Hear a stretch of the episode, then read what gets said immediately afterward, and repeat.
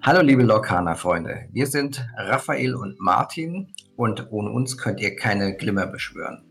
Heute schauen wir uns mal an, was es so an wenigen Neuigkeiten aus Lorcana in den letzten zwei Wochen gab. Und wir sprechen ein bisschen über Sammelkarten-spezifische Begriffe. Da haben wir ein bisschen Input bekommen, dass wir doch sowas mal ähm, auch für die nicht ganz so ähm, erfahrenen Sammelkartenspieler mal erläutern sollen. Ja, diese Woche, beziehungsweise letzte Woche auch, war ja ähm, nicht so richtig viel los, Raphael, oder?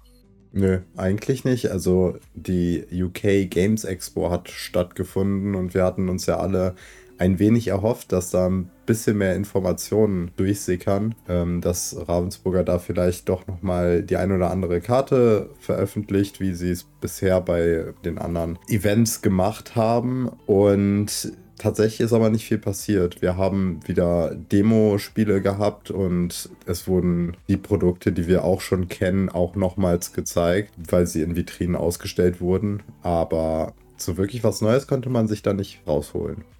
Nee, leider nicht. Es war ja auch die Demo-Decks, die, also das sind ja diese 40-Karten-Decks, die wir auf der ähm, Gamma schon gesehen haben.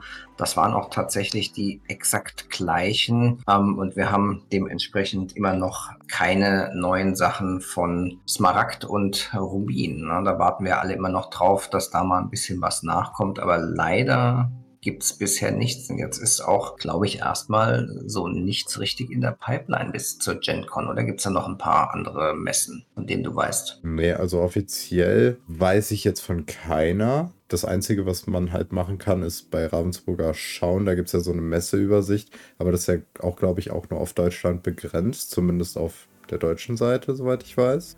Genau, und da war jetzt ähm, nichts wirklich Spannendes. Auch Lokana war nicht ähm, oder ist nicht an der Messe am Bodensee, die ja jetzt demnächst stattfindet. Ja, ja, irgendwie ein bisschen Flaute, wie wir das ja schon fast befürchtet haben. Aber zumindest gab es ja ein paar Informationen aus Frankreich. Dort hat wieder ähm, unser Freund von Lorcana France ähm, ein bisschen getwittert. Dort gab es ja ein paar Demonstrationen in Spielläden und da wurde doch zumindest so ein klein bisschen geplaudert, wie das jetzt mit der Entwicklung, ähm, ja, mit dem Stand der Entwicklung der neuen Sets ist. Also klar, Set 1 ist ja abgeschlossen produziert, aber letztendlich haben wir dort erfahren, dass Set 2 und 3 auch schon in der finalen ähm, Phase sind, also einmal noch gereviewt werden auf Schreibfehler, Übersetzungsfehler etc. Und 4 und 5 sind in der Testung und letztendlich die Arbeiten an Set 7 haben auch schon begonnen. Also das scheint dann jetzt so in Zweiergrüppchen anscheinend zu passieren, dass irgendwie 2, 3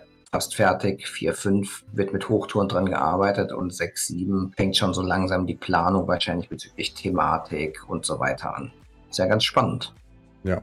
Ich würde halt auch sagen, so Set 7 ist aktuell auch, also die planen wahrscheinlich auch andere Mechaniken, von denen wir aktuell noch nicht viel sehen, wenn es sowieso nicht schon in den nächsten paar Sets kommt, weil wir haben ja erfahren, dass die ersten drei oder vier Sets, ähm, dass die so Einstiegssets sind. Ja, die ersten drei auf jeden Fall, vielleicht auch noch vier hängen so ja zusammen, sind sozusagen ein abgeschlossener Zyklus, in dem alles Grundlegende zu Lokana erklärt wird, zu den Flutgestalten kommt ja da was, da warten wir auch noch so ein bisschen auf die Erklärung. Genau. Und ja. ich gehe mal stark davon aus, dass dann Set 5 schon nochmal ein bisschen mehr Spice reinbringt in das Spiel und ja darauf die Sets. Ich meine, wir haben jetzt gehört, dass Set 4 und 5 im Design gerade sind. Was ist mit Set 6? Wie weit ist das dann schon äh, in Planung? Ist gerade in der Warteschleife oder? Nein, die werden ja nicht Set 7 vor 6 anfangen. Also ich denke, das ist auch Initial Design, so wie das ja schön heißt, dass man ein bisschen brainstormt. Was ist das große Überthema? Was soll die Aussage und auch die Story sein? Und dann werden Karten erstmal so ganz grob vielleicht die Charaktere geplant und dann, dann im eigentlichen Design dann wirklich ausgearbeitet, die Fähigkeiten und die dann aufeinander abgestimmt in Balancing und so weiter. Ja. Also dass man dann nicht zu starke Karten hat, sondern dass die alle einigermaßen harmonisch sich einfügen. Ja, finde ich auch sehr interessant. Bin ich auch gespannt, wie sich äh, die Sets entwickeln werden, wie sie auch vom Design her zum Beispiel entwickelt werden, ob sie bestimmte Thematiken verfolgen werden oder dann angepasst an die Mechanik, die dann vielleicht in dem Set groß ist, ob das dann irgendwie angepasst wird, designtechnisch, weil so viel Zeit haben die tatsächlich gar nicht zum Design. Im Endeffekt bringen die ja dann, also ich meine, Ravensburger ist, eine riesige, ist ein riesiges Unternehmen. Aber, ja, aber das Team ist ja klein. Also genau. Und nicht riesengroß. Ähm, genau. Da muss man ja 200 Karten die Idee haben, die Grafiken erstellen, ausbalancieren. Ja. Das ist schon ein ganz schönes Arbeitspensum, was man da zu erledigen hat. Ja, auf jeden Fall. Und deswegen bin ich auch sehr gespannt, wie stark sich das in den, in den, in den Karten am Ende widerspiegelt. Ob dann trotzdem noch bespielte Karten rauskommen, ob, die, ob man sieht, dass noch Zeit für die Details da war und nicht einfach, wir müssen das jetzt raushauen und äh, das muss jetzt funktionieren. Die Mechaniken bringen wir raus, wie wir sie rausbringen sollen. Das Set, wie wie es halt rauskommen soll, was es machen soll, was wir geplant mhm. haben. Und dann wird halt irgendwo an einer anderen Stelle gespart. Bin ich mal gespannt. Werden wir sicherlich die ersten zwei, drei Sets vielleicht noch nicht sehen, weil die, gehe ich mal von aus, sehr gut durchgeplant wurden.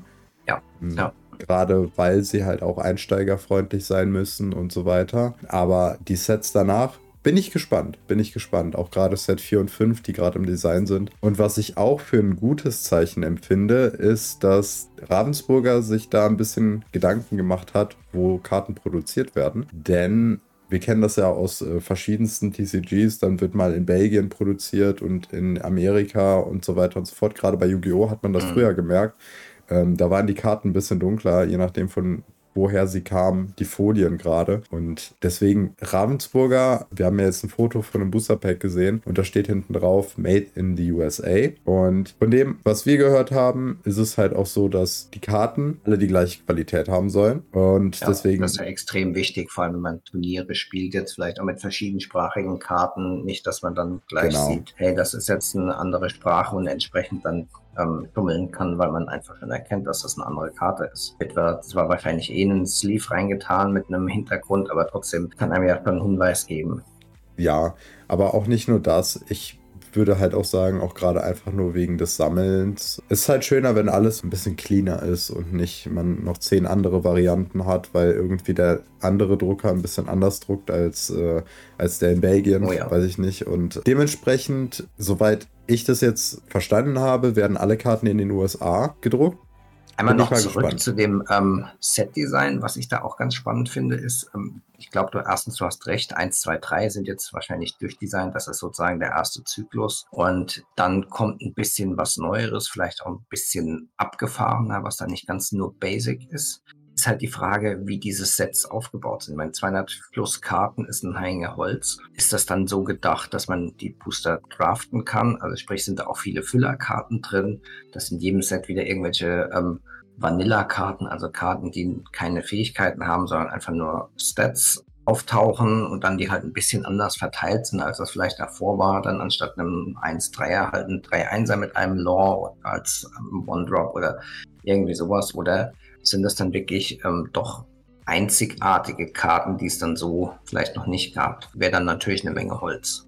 Ja, auf jeden Fall. Und dann braucht man halt auch echt Zeit. Ich meine, irgendeinen Bericht, ich habe das in einem Podcast jetzt von den Amics gehört, im Lorcaner Cast, die haben erzählt, dass aus einem Interview sie raus haben, dass alleine die Entwicklung des Ressourcensystems hat ungefähr ein halbes Jahr lang gedauert. Ja, ja. Also da haben die sich viel Zeit gelassen, darüber nachzudenken, am Schluss doch ein ja bekanntes System zu nehmen, aber haben extrem viel ausprobiert. Ja, klar, auf jeden Fall. Aber so ein Ressourcensystem kannst du auch nicht mit einer, mit, mit einem Kartendesign oder sonst was vergleichen, weil das Ressourcensystem ja. ist ja das Grundlegende, auf dem später das Spiel komplett aufbaut, dass du dir da wirklich sehr viele Gedanken drüber machst und dann vielleicht tatsächlich zu einem Ressourcensystem greifst, das vielleicht schon existiert, aber halt eben auch funktioniert, ist halt schon naheliegend und deswegen, also ich kann das verstehen, dass da sehr, sehr viele Gedanken reingeflossen sind. Ja, wenn das Crap ist, dann ist das Spiel Crap. Also ja, ich mein, eben. Letztendlich wäre Magic nicht das erste Spiel gewesen, wenn das jetzt heute rauskäme, würde ja wegen dem Ressourcensystem eigentlich keiner mehr anfassen.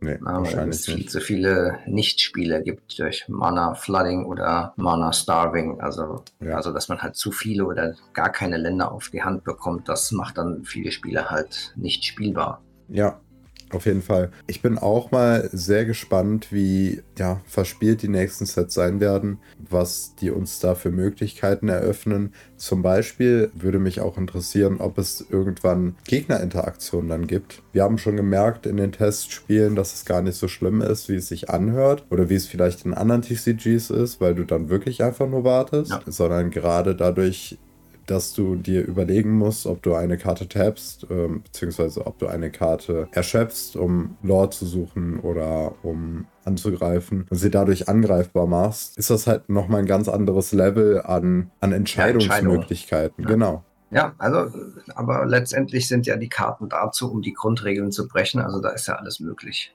Ja. Man kann dann durchaus ja auch was kommen, dass man sagt, okay, die Karte ist aber im Zug des Gegners spielbar, wenn man noch Ink hat. Also warum nicht? Kann jederzeit kommen. Muss Ja. nicht sein, aber die Optionen sind ja da. Genau. Ja, was wir uns ähm, neben den spärlichen News ähm, überlegt haben heute, ist ähm, ein bisschen drüber zu sprechen, Fachbegriffe. Und da würden wir zumindest mal einen Teil heute erklären, so welche die zusammenpassen. Und ich denke mal, das werden wir so über die nächsten paar Folgen dann immer noch mal ein bisschen weiterführen, dass wenn uns ein, Griff, ein Begriff über den Weg läuft, wo wir denken, dass das spannend sein könnte, das mal für die Neueinsteiger oder Wiedereinsteiger zu erklären, dann werden wir das auch in einem speziellen Segment dann auch tun. Also die Anregung kam auch von einem von unseren Discord-Member von Miriam Ma, die hatte gesagt, sie fände das total klasse, weil sie ist da relativ Neuling, macht zwar schon Brettspiele seit Ewigkeiten, aber so manche Begriffe sind ihr dann doch nicht geläufig und die Anregungen nehmen wir natürlich gerne auf und fangen damit heute an. Ist natürlich auch auf die verschiedenen Spiele ein bisschen unterschiedlich, aber es gibt doch einige, die sozusagen übergreifend sind Ja. oder in Anlehnung dann auch für andere Spiele benutzt werden. Also jetzt um das erste Beispiel mal zu nennen, eine Tutor-Karte ist ein bekannter Begriff. Das gab es halt dann bei Magic, gab es verschiedene Karten, die hießen so und so Tutor. Und die haben halt immer eine Karte eines bestimmten Typs aus dem Deck raussuchen können. Also wie eine Aufziehkarte, aber halt mit einer gezielten Suche. Das ist dann ein Tutor, Ja. der halt sozusagen einem was beibringt, aber was ganz Spezifisches. Genau. Und so gibt es halt ganz, ganz viele Begriffe. Also ein weiterer Vergleich dafür für die Leute, die zum Beispiel aus Yu-Gi-Oh! kommen, Landform, damit konnte man, äh, kann man, wenn man die spielt, eine Spielfeldzauberkarte aus dem Deck suchen. Ähm, das ist dann im Prinzip auch was ähnliches, weil du einen bestimmten Typ Ja, einer ja. Karte aus dem Deck raussuchen darfst.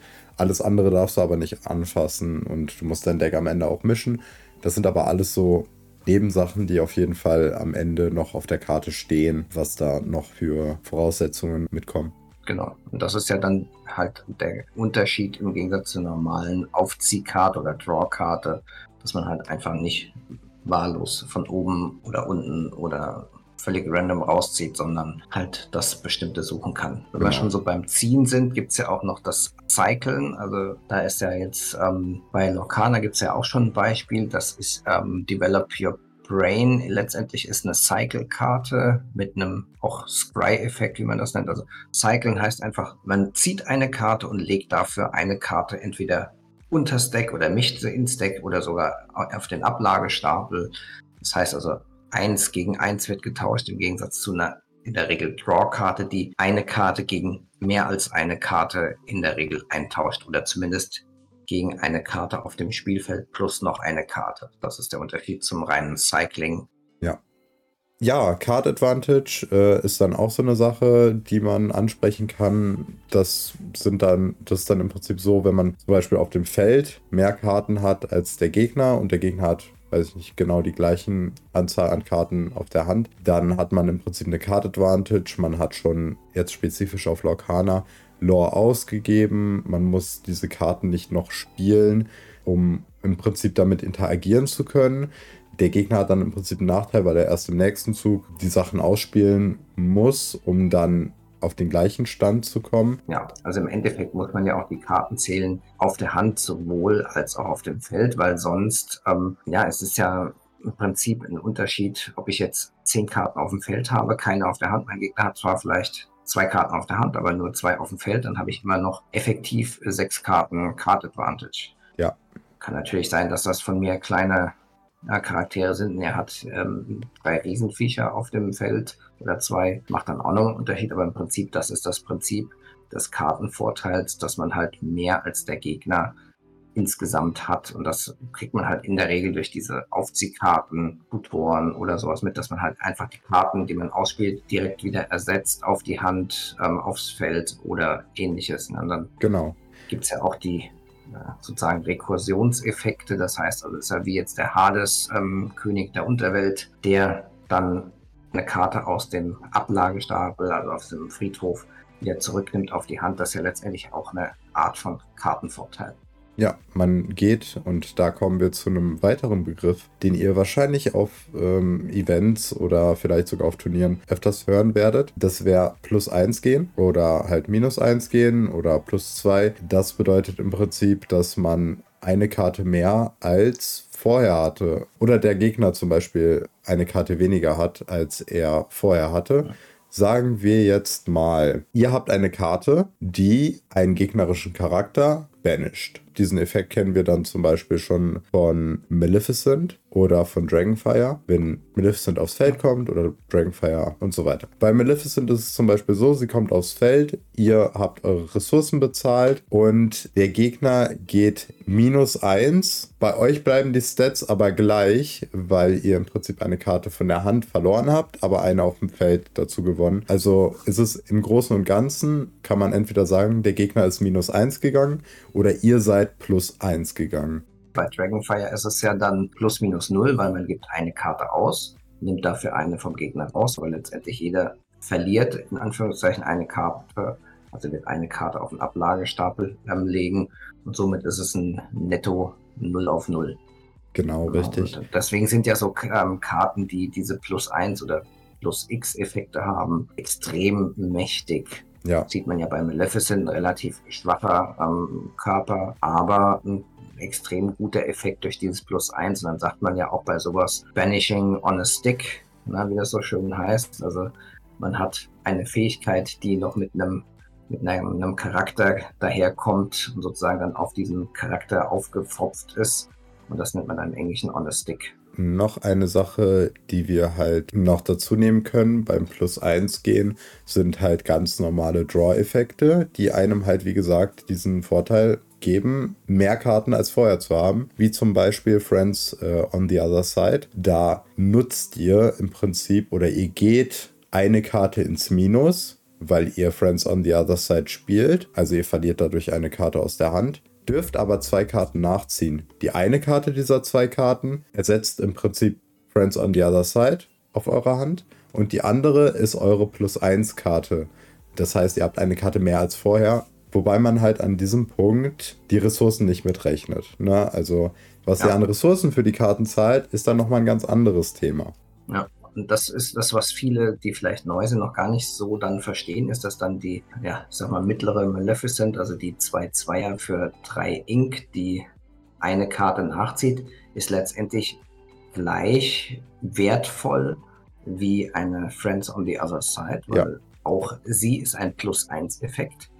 Genau. Aber sie hat den Vorteil, dass sie, jetzt kommt schon wieder ein Begriff, ein bisschen mehr Tempo mitbringt weil sie halt nicht drei Lore ausgibt und nichts auf dem Feld ist, sondern halt nur die Karten auf der Hand, sondern sie bringt direkt noch einen Körper mit, den man dann äh, verwenden kann, um in der nächsten Runde zu challengen, vielleicht auch zu singen und und und. Also ne, da genau. spielt dann das Ding rein. Ich krieg zwar einen relativ schwachen Körper, aber ich habe halt mehr Tempo im Gegensatz zu dem reinen Aufziehen von zwei neuen Karten. Ja, der große Unterschied zwischen Maleficent und Friends on the Other Side ist ja im Prinzip, ihr zahlt bei Friends on the Other Side einmal Ressourcen, die Karte verschwindet. Diese Karte wird aber ersetzt durch eine und ihr dürft noch eine zusätzliche ziehen, weil ihr ja zwei zieht. Dann, wenn ihr aber jetzt einen Charakter auf dem Feld haben wollt, müsst ihr nochmal Ressourcen zahlen. Und deswegen ist halt in dem Fall Maleficent besser, weil ihr spielt Maleficent aus, zahlt die Ressourcen dafür, zahlt die Ressourcen, diese Ressourcen auch nur einmal.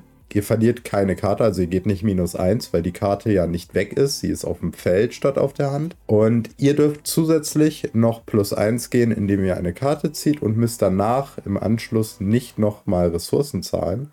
um einen Charakter auf dem Feld zu haben. Weil ihr habt ja schon Maleficent, wenn man so ein bisschen dem folgen kann ist halt, ob das jetzt besser ist, hängt ja auch so ein bisschen von deinem ähm, Ziel ab. Na, wenn du nur ja. möglichst schnell durch alle Karten in deinem Deck gehen möchtest, weil du ganz bestimmte ähm, Puzzleteile für deinen Finisher, sage ich jetzt mal, ziehen möchtest, also für deine Strategie, die essentiell sind, dann ist eventuell ein Friends besser, obwohl das Tempo niedriger ist. Andererseits, wenn du eine Maleficent auf der Hand hast, die ausspielt und dann noch einen Friends hast, ähm, kannst du ja im nächsten Zug dann gleich noch singen. Das ist dann nochmal ein extrem gutes Tempo gehen, weil du dann überhaupt nichts zahlst, außer den Charakter zu drehen. Ja, und zu erschöpfen und dafür nochmal zwei Karten bekommst. Also da gibt es dann halt sehr starke Synergien, nächster Fachbegriff, ähm, die dann auch noch mit reinspielen und dann entsprechend auch es wichtig machen, wie man Karten in welcher Reihenfolge rausspielt. Ja. Kann der Gegner natürlich dann auch gegebenenfalls ähm, kontern, indem man sagt, hey, der hat ja da eine Maleficent liegen, dann schieße ich mal lieber die vom Feld mit meiner Fire the Cannons, anstatt jetzt irgendwie so ein ein Ink 2-2 ähm, Charakter damit einfach mein Gegner nicht singen kann. Es bringt da schon wieder Strategie rein, wie versuche ich die Synergien des Gegners ähm, zu unterbinden oder möglichst zu behindern. Ja, klar. Und was auch sehr mit reinspielt, und das fällt teilweise auch unter das Thema Synergien, wenn man jetzt zum Beispiel Friends on the Other Side auf der, auf der Hand hat und eine Maleficent und dann entscheiden muss, welche spiele ich, dann kommt es auch sehr auf das Board drauf an. Wie sieht das Spielfeld gerade aus? Wie sieht mein Spielfeld gerade aus? Wie sieht das vom Gegner aus? Würde es vielleicht Sinn machen, den Charakter auf dem Feld zu haben, weil zum Beispiel Eigenschaften angesprochen werden, die dieser Charakter hat, weil Maleficent ein Willen ist und wenn man zum Beispiel einen Hades auf dem Feld hat, der hat halt diese Synergie mit Villains. Und genau da ist dann vielleicht Maleficent aufs Feld zu bekommen, ein deutlich größeres Upgrade, als jetzt ein Friends on the Other Side zu spielen. Wenn man jetzt entscheiden müsste, welche davon lege ich in den Tintenvorrat zum Beispiel? Ja, ja, ist auf jeden Fall ähm, ganz viele Entscheidungen, die da mit reinspielen, je nachdem, wie halt man seine eigenen Decks ähm, zusammengestellt hat. Genau. Ja, da haben wir jetzt schon mal eine ordentliche Zahl an Fachbegriffen abgearbeitet. Ja, was ist noch häufig? Also wird ja viel auch über Ramp gesprochen. Also oder RAM-Effekt heißt das im Deutschen. Das heißt also letztendlich, dass man mehr als eine Ressource pro Zug ausspielen kann, um sozusagen schneller auf große Karten zu kommen als der Gegner und dementsprechend halt dann für einen gewissen Preis in der Regel im Vorteil zu sein, weil man einfach halt die stärkeren Karten auf dem Brett hat. Ja, ein gutes Beispiel, was wir dafür haben, ist jetzt klar das Shiften, aber ich will auf ein anderes drauf eingehen, um das vielleicht ein bisschen anschaulicher zu machen. Also wir haben ja im ersten Zug im besten Fall eine Ressource im Tintenvorrat, also eine Tinte, und können also einen Charakter mit einer Kosten spielen. Im zweiten Zug ja. haben wir im besten Fall zwei Tinten im äh, Tintenvorrat, können also einen Charakter mit Stufe 2 spielen. Im dritten Zug natürlich dasselbe, drei Tinten im Tintenvorrat, Dreier kosten Karte oder halt mehrere Karten, die im Prinzip dann zusammen drei kosten. Das ist das normale Szenario. Wenn wir jetzt zum Beispiel eine Karte wie Detektiv oder Just in Time, genau. Spielen, dann können wir für diese drei Ressourcen im dritten Zug, mit der wir eigentlich nur eine Karte mit drei Kosten spielen könnten, auf einmal eine Karte, die fünf kostet, spielen. Das heißt, wir spielen eine Karte mit der Kraft des fünften Zuges, spielen wir schon im dritten Zug. Und das kann halt gegenüber des Boards des Gegners, also des Spielfelds des Gegners, ein extremer Vorteil sein, weil das halt, das ist im Prinzip diese Rampe, die man auf einmal hat, weil es steil steil nach oben geht, obwohl es da gar nicht reingehört.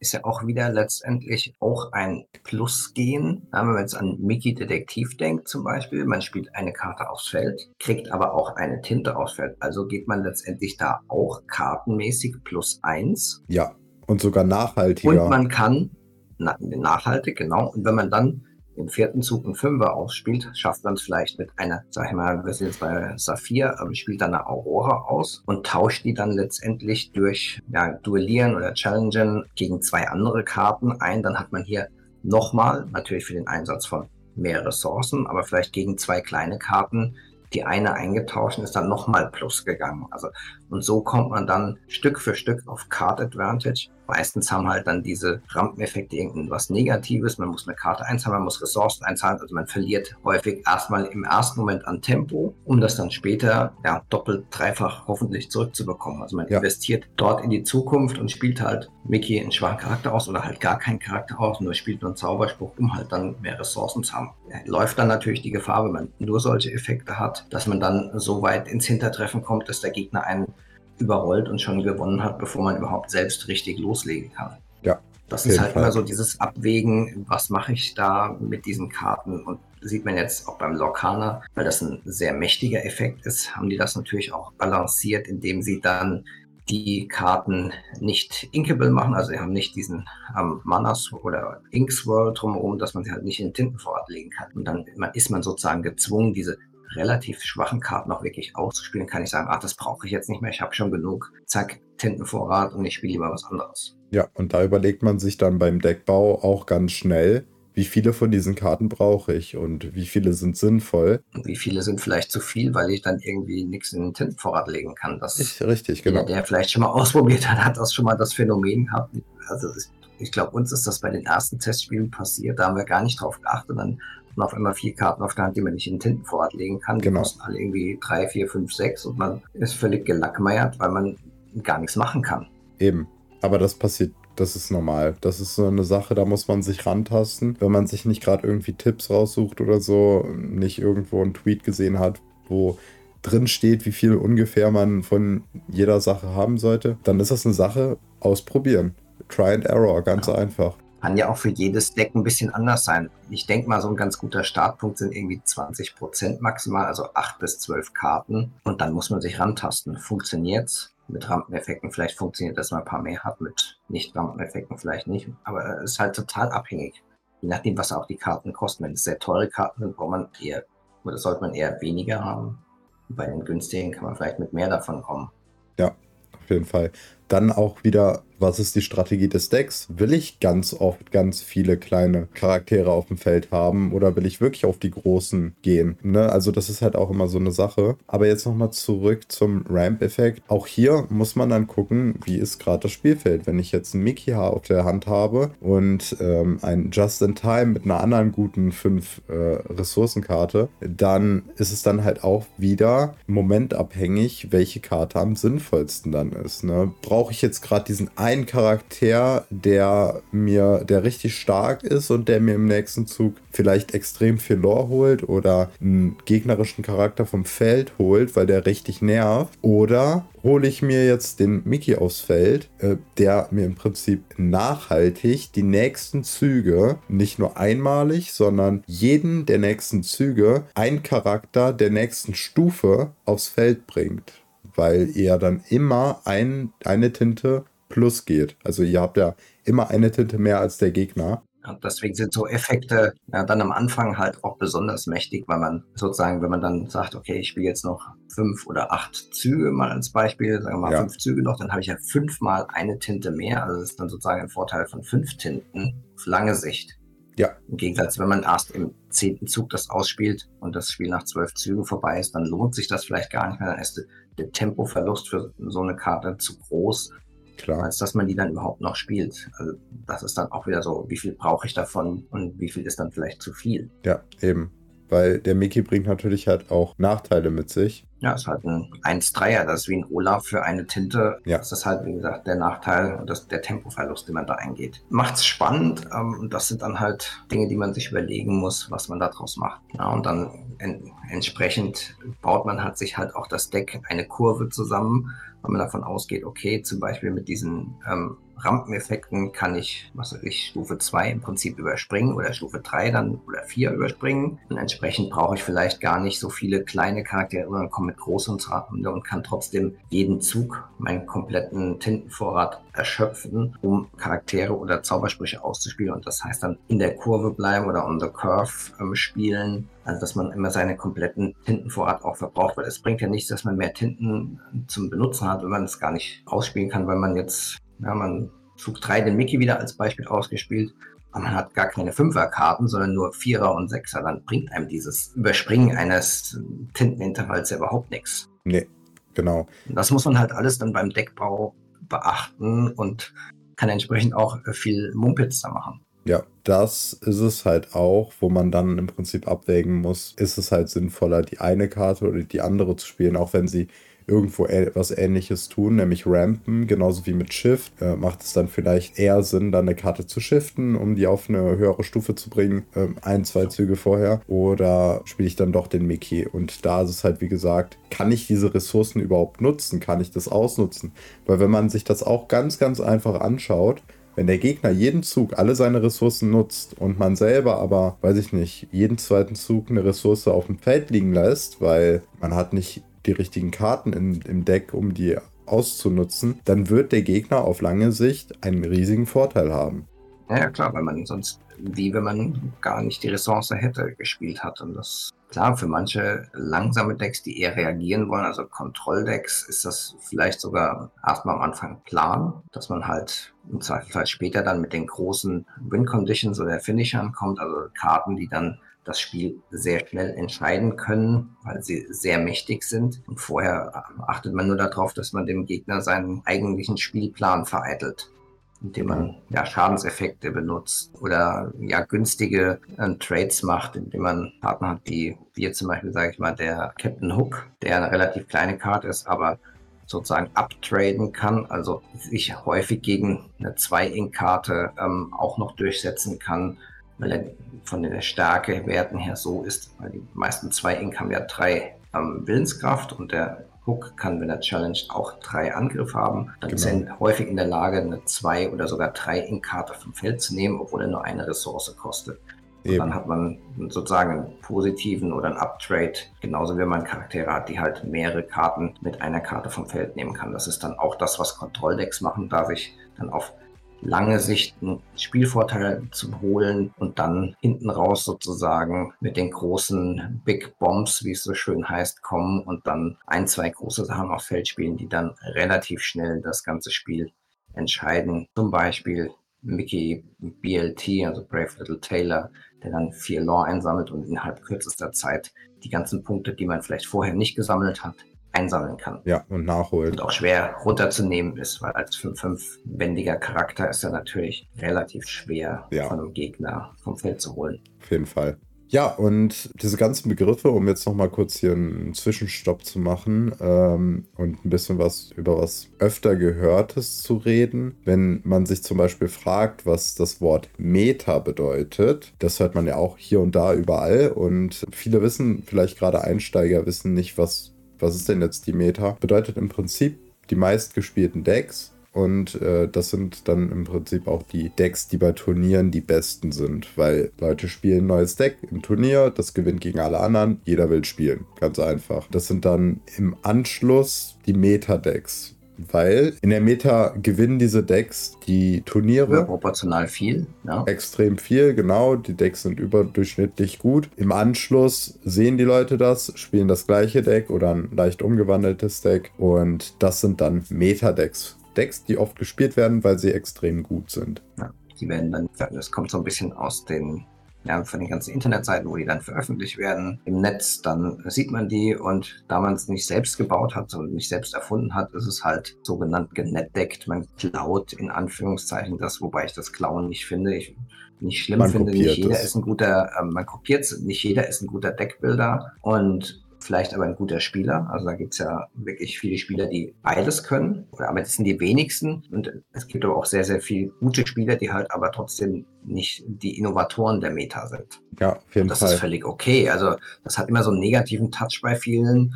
Aber ich finde das völlig okay. Also ich würde mal sagen, wahrscheinlich 90 Prozent der Leute entdecken irgendwo.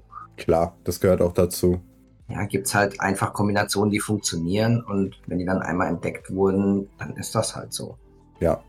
Das Ding ist halt, dass die meisten, wie du schon sagtest, die meisten Decks, die irgendwie auf Tournaments gespielt werden, die sind nicht originell. Das sind immer Abwandlungen von, von, von anderen Decks, die gut funktioniert haben. Ja. Und das macht fast jeder. Klar wird es die eine oder andere Person geben, die dann irgendwo auch nochmal ein kleines Schlupfloch gefunden hat und sich dachte, okay, darüber baue ich ein Deck und es dann am Ende funktioniert und das ist dann wieder ein, ja, ein neues Meta-Deck, was es vorher nicht gab. Das kann passieren. Was aber die Spieler voneinander unterscheidet, ist, dass die Spieler, die gut sind, die Decks, die sie kopieren, auch verstehen, was dahinter steckt, was sie wann, wie, wo spielen können, weil du kannst natürlich ins Internet gehen und nach einem Metadeck suchen und das genauso aufbauen, heißt nicht, dass du die Turniere gewinnen wirst. Heißt nicht, dass du. Ja, man muss äh, halt verstehen, was man damit, was das Ziel des Decks genau. ist, entsprechend spielen. Also ganz einfaches Beispiel. Ähm, du spielst, was ja jetzt im Moment auch äh, relativ Meta ist, für diese Meta, die es ja eigentlich noch nicht gibt, so ein Bernstein Amethyst Deck mit Stitch, ne, das ja darauf ausgelegt ist, dass du den Stitch aufs Brett bekommst und mit ihm mit kleinen Charakteren unheimlich schnell nachziehst. Ja. Wenn du deinen Stitch immer in den Tintenvorrat schmeißt, weil du sagst, du hast ja eine 6 ähm, Tintenkarte, die kann ich jetzt eh nicht spielen, ja, dann wirst du das Spiel auch nicht gewinnen, weil diese Nachzieheffekte einfach extrem essentiell sind. Ohne das funktioniert das Deck nicht. Und das ja. ist unheimlich abhängig davon. Deswegen sind da so viele Karten, die aufziehen, die dann auch so wie Be Our Guest, also der vier Karten anschauen, der Zauberspruch der vier Karten anschauen kann, um dann einen Charakter auf die Hand zu nehmen. Die sind extrem wichtig, um dieses combo-orientierte Deck mit dem Stitch ähm, Rockstar auch wirklich funktionieren zu lassen. Wenn man das nicht verstanden hat oder nicht entsprechend spielt, dann kann ja. das Deck noch so gut sein. Ja, das ist halt dann auch so ein Deck, wo du aufbaust. Du wirst dann in den ersten paar Zügen nicht viel machen. Du wirst deinen Gegner vielleicht davon rennen sehen mit der Lore. Und dann, wenn du aber dein Setup aufgebaut hast und alles so funktioniert hat, wie du es dir vorstellst, wenn du dein Deck so aufgebaut hast, dass es gut funktionieren kann und oft funktionieren kann, weil das ist auch eine Sache, Consistency. Wenn ein Deck in einem Spiel extrem gut sind, aber da äh, ist, aber dafür die Strategie in diesem Deck 20 Spiele nicht mehr funktioniert, bis es dann wieder funktioniert, damit kannst du auf kein Turnier gehen. Das ist Trash. Weil du ja, kannst klar. dann natürlich ein Spiel gewinnen, aber das war es dann auch. Ähm, deswegen Consistency ist da auch wieder so ein Begriff. Selbst wenn es nicht so gut ist, wenn es funktioniert, im Vergleich zu einem Deck, was nicht oft funktioniert, aber extrem gut ist, wenn es funktioniert, ist es dennoch besser, dieses Deck zu haben, was halt schwächer ist, aber dafür konsistent ist. Die anderen Dinger sind meistens viel, viel spannender, weil die irgendwelche abgefahrenen Kombinationen von Karten nutzen, die dann vielleicht ein, ja, das ist ja auch so ein Begriff, ein OTK machen, also ein One-Turn-Kill, ja. beziehungsweise dass man halt dann so lange irgendwie was zusammenstellt, dass man auf einen Schlag 20 Lord zum Beispiel bekommen kann. Ja. Aber wenn das halt nur funktioniert, wenn der Gegner AFK geht, also eigentlich gar nichts macht oder völlig schlechte Karten zieht, dann bringt das halt nichts. Eben. Natürlich sind so OTK-Decks stark, wenn sie konsistent funktionieren. Dann kann das extrem stark sein. Ja. Aber die meisten sind es halt nicht. Aber die machen halt trotzdem Laune zu spielen, weil wenn man dann diese Kombination zusammenbaut und das damit den Gegner in einem Zug ausschaltet, ist das natürlich viel, viel besser, als wenn man so jeden Zug einen Legendenpunkt einsammelt. Ja, und äh, ein gutes Beispiel, jetzt um ein anderes Spiel mal mit reinzuholen, Yu-Gi-Oh! Wir kennen alle die Exodia-Karte, ne? also Exodia ja. die verbotene. Und man hat ja im Prinzip in dem Zug gewonnen, wenn man alle Teile der Exodia auf der Hand hat. Und das passiert nicht. also es passiert, sicherlich kann mal passieren, im Anime auf jeden Fall sehr oft, immer wenn Yugi es will. Aber in Real Life ist es so, dass man ein Deck bauen kann, natürlich, der das erzwingt. Wenn es dann passiert, kann sehr konsistent sein, aber so extrem konsistent ist es dann immer noch nicht. Man kann. Man muss ja erstmal dahin kommen, ne? Und genau. Hat der Gegner ja unheimlich viel Zeit, seinen genau, Spielplan durchzuziehen. Genau. Wenn man, wenn, wenn man die Karten auf der Hand hat, hat man gewonnen. Ganz einfach. Einfaches Spielprinzip. Wenn der, äh, wenn man das aber halt nicht hat, dann macht der Gegner einen fertig. Und das ist, glaube ich, so ein ziemlich gutes Beispiel, weil viele Exodia kennen, glaube ich. Ja, Exodia ist ja auch mittlerweile ein Begriff, der wird in allen möglichen Spielen genau dafür verwendet, dass man halt eine Kombination an Karten auf der Hand hat, mit denen man instant, also sofort das Spiel beendet. Das ist also eigentlich eine Yu-Gi-Oh! Karte, aber hat, weil es so ein einzigartiger Effekt war, Einzug in, glaube ich, mittlerweile alle ja, Sammelkartenspiele als Begriff gefunden. Zum Beispiel bei Hearthstone oder bei ähm, Legends of Runeterra ist das ganz klar ein Begriff, der Exodia so verwendet wird. Und ich glaube mittlerweile bei Magic auch. Gut, ein weiteres Wort, was wir öfters benutzen, ist Format, aber ich glaube, das haben wir in der letzten Folge. Folge. Oder vorletzten Folge auch schon relativ. Vorletzte Folge. Vorletzte Folge, ja. Gut erklärt. Das ist im Prinzip der Bereich, in dem man sich gerade in einem Kartenspiel befindet. Also man kann Format sowohl benutzen für eine zeitliche Begrenzung. Das heißt, jetzt aktuell befinden wir uns noch im The First Chapter Format, wenn es rauskommt. Und sobald das zweite Set rauskommt, befinden wir uns dann, je nachdem, wie das dann geregelt wird, in, in dem Format. Man kann natürlich dann auch, je nachdem, wie Ravensburger das, das halt guiden will, also in welche Richtung das Spiel gehen soll, soll es eine Bannliste bekommen, wird es rotieren, das heißt, dass alte Sets wegfallen und dafür neue Sets mit reinkommen, die man benutzen darf, befindet man sich natürlich dann in einem anderen Format. Also letztendlich ganz kurz, um da einzuhaken, Format bezeichnet letztendlich, aus welchen Karten darf ich mir meine Decks zusammenstellen. Ja. Um das mal ganz simpel runterzubrechen. Genau, richtig. Egal welche ähm, Einschränkungen es da gibt. Entweder du sagst halt sozusagen Unlimited Format, ich darf alles nehmen oder darf nur Common-Karten nehmen oder ich darf nur die aus dem ersten Set oder was auch immer. Aber das ist letztendlich das Format. Und dann gibt es auch noch Formate, die spezielle Zusatzregeln implementieren. Keine Ahnung, nur 40 Karten-Decks, 100 Karten-Decks, nur eine Kopie pro Karte oder, oder, oder. Und genau. das sind dann halt das, was wir auch in der dritten Folge ja schon ein bisschen so, ja, bisschen konfabuliert haben, was es da vielleicht geben könnte für Lokana, was es bei anderen Spielen gibt, diese Formate. Genau. Ja, ansonsten, was ich auch noch gesehen habe, was jetzt aktuell noch nicht wirklich wichtig ist, aber was in Zukunft kommen könnte, ist das Wort Errata. Das ist eigentlich auch relativ schnell erklärt. Sobald der Text einer bestehenden Karte, sagen wir jetzt mal, wir kennen ja alle die äh, Fähigkeit von dem Captain Hook, den du gerade eben äh, genannt hast. Der ist ja auch ähm, super Beispiel, der ist ja geändert worden. Also wenn ich auf die D23-Karte schaue, da hieß es When this character is challenging. Ja. Und auf der Release-Karte, die dann im ersten Set oder im First Chapter kommt, heißt es While. Was ja erstmal nur ein kleines Wort ist, aber When könnte auch bedeuten, jedes Mal, wenn dieser Charakter eine Challenge macht, kriegt er plus zwei. Behält dann auch die plus zwei. Genau. While, also während implementiert, das ist nur zu dem Zeit der Challenge und danach wieder weg. Ja, genau. Und weil sonst könnten Leute halt wirklich denken, dass sich das stackt. Also plus zwei draufkommen, dann im nächsten Zug, wenn man wieder Challenge, nochmal plus zwei und irgendwann hat er, keine Ahnung, 15 Angriff plus. oder so. Und so Karten gibt es ja auch durchaus, aber genau. in dem Fall ist es nicht gewollt offensichtlich und deswegen gab es dann diese Errata für Captain Hook, wie auch für zwei oder drei andere Karten aus dem D23-Set, dass sie halt die Funktionalität entweder spezifizieren oder sogar ändern, wie jetzt bei der Maleficent Monsters Dragon. Da hieß es vorher Banish Opposing Character, also einen gegnerischen Charakter banishen. Jetzt heißt Banish Chosen Character. Also man kann auch theoretisch, vielleicht gibt es eine Karte, die einem Vorteil bringt, den eigenen banishen. Jetzt denkt man an die Kombination, kann ja wirklich einen riesen Unterschied machen. Du hast eine eigene Cruella auf dem Deck, mhm. die ja, sobald sie vom Spielfeld genommen wird, einen gegnerischen Charakter auf die gegnerische Hand zurückbouncen kann, wie das so schön heißt. Genau. Zurückspringen lassen kann. Und wenn man dann Maleficent spielt und jetzt sagen wir, der Gegner hat Mickey äh, Brave Little Tail auf der Hand. Ich habe keine wendige Karte, die den besiegen könnte. Und er hat 16 oder 17 Legendenpunkte schon würde also nächsten Zug gewinnen. Spiele ich aber die Maleficent auf meine Cruella raus, geht die vom Feld.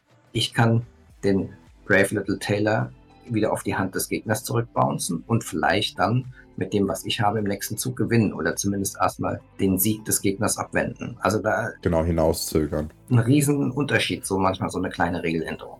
Genau, und das ist im Prinzip zusammengefasst eine Errata. Sobald eine Karte geändert, also der Text geändert werden muss oder geändert wird, wurde diese Karte erratert sozusagen. Und das kennen die Leute, die halt so aus digitalen Spielen kommen, wahrscheinlich eher weniger, weil das nicht so auffällig ist. Ja, da wird es halt geändert und dann ist das automatisch in dem digitalen Client genau. drin. Ist dann auf jeder Karte so drauf. Genau. Und entsprechend ist das ja auch bei den physischen dann, dass immer die letzte Errata-Version gilt, egal welche Version der Karte man besitzt macht es natürlich dann manchmal schwierig, wenn man das nicht ganz verfolgt und denkt, die Karte hat noch einen anderen Effekt. Genau, sagen wir jetzt mal, der Martin würde jetzt seine D23 Maleficent spielen und ähm, ich habe keinen Bock darauf, dass er seinen eigenen Charakter da banisht, weil er dann diesen Vorteil hat. Dann sage ich, ja, ob er auf deiner Karte steht, gegnerischen, also Opposing Character. Und dann gilt trotzdem die neueste Textversion und das wäre dann im Prinzip Chosen Character.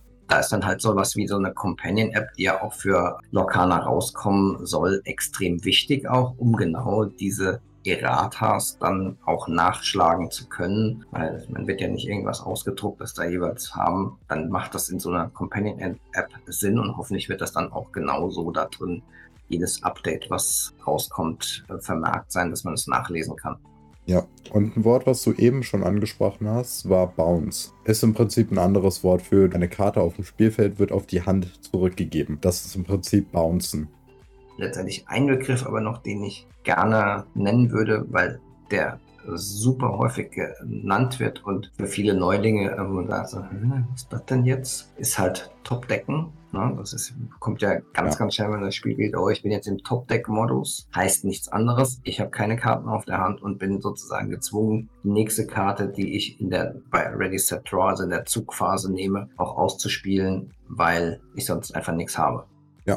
Genau, das ist es im Prinzip. Ne? Man hat keine Karte zum Spielen und muss immer von der obersten Karte, die man einmal pro Zug ziehen darf, spielen. Ob es dann was Gutes ist, ob man damit was anfangen kann oder nicht, ist halt dann das Problem mit dem Top-Deck-Modus. Genau, und dann gibt es halt im Top-Deck-Modus entweder Lucky Draw oder Dead Draw. Also entweder man zieht halt genau die Karte, die man in dem Moment braucht, oder halt, das ist dann der Lucky Draw, oder halt eine Karte, die halt, ja, irgendwie so eine Ein-Ink-Mini-Charakter, mit dem man halt nichts anfangen kann, ja, weil einen späten Spielstatus nicht wirklich weiterbringt. Genau. Es gibt sicherlich noch einige andere Begriffe, die wir ansprechen könnten, die auch vielleicht später in Lorcana ja, relevant werden. Gerade wenn es dann so Interaktion mit Gegnern gibt, da gibt es Sachen wie Chain, also Kette, in welcher Reihenfolge man Karten ausspielt, wie diese Kette an Karten dann auch abgehandelt wird, von welcher Richtung man die dann aktiviert. Dann gibt es noch Speed. Da gibt es Instant Speed, da gibt es normale Speed, da gibt es bei Yu-Gi-Oh! zum Beispiel Spell Speed 1, Spell Speed 2, Spell Speed 3. Das sind halt alles Sachen, die könnten auf uns noch kommen. Und sobald wieder, äh, sobald die dann halt da sind, also sobald es dann irgendwie eine neue Mechanik gibt, in der man im gegnerischen Zug interagieren kann, dann wird es sicherlich sowas geben, weil das muss es geben. Da müssen nämlich die Spieler wissen, in welcher Reihenfolge darf man interagieren. Das müssen auch die Judges wissen. Ja, dann machen wir doch einfach mal Schluss für heute. Danke, dass ihr uns zugehört habt. Raphael, ähm, nur nochmal, weil weiß nicht, jeder liest nicht so die Shownotes. Wo können wir dich die Tage im Internet finden? Also ganz aktuell immer auf Twitter. Ich versuche da am meisten zu interagieren, einfach weil man da am besten mit Leuten connecten kann. Ansonsten gibt es immer mal wieder Umfragen oder Posts auf meinem Instagram-Kanal. Und ansonsten findet ihr mich auf YouTube. Da heiße ich The Great Illuminary. Überall anders heiße ich Lorcana Germany.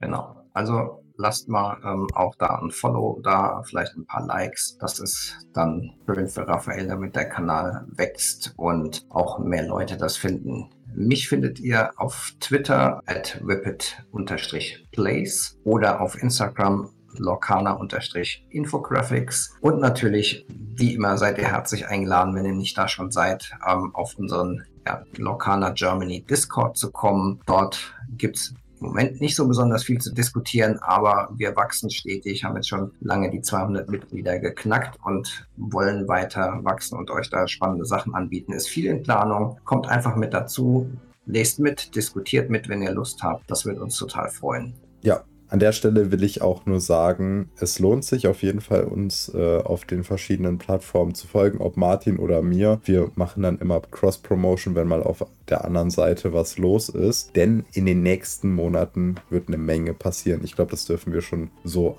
grob genau, verraten. Da haben wir auch die ein oder andere Sache, die vielleicht nicht jeder hat. Also da können auch ein paar exklusive Sachen dabei sein und werden auch dabei sein die wir dann zu gegebener Zeit veröffentlichen. Also das ist nicht jetzt irgendwie ähm, Clickbait oder sowas, sondern da kommt wirklich einiges. Ja, und da bin ich sehr gespannt drauf. Ich freue mich extrem drauf. Äh, und ich glaube, der Martin auch. Ähm, ja, ich würde am liebsten jetzt schon alles erzählen, ja. aber es geht halt nicht. Es brennt einem so unter den Fingernägeln. ja, jedenfalls seid gespannt wenn ihr Lust habt, äh, wenn wir euch in irgendeiner Form sympathisch sind und ihr mehr von uns sehen wollt oder hören wollt, dann schaut gerne vorbei. Dann vielen Dank fürs Zuhören. Tintenvorrat ist ein inoffizieller Fernpodcast für Disney Lorcaner und steht nicht im Zusammenhang mit der Walt Disney Company. Bis zum nächsten Mal. Tschüss. Tschüss.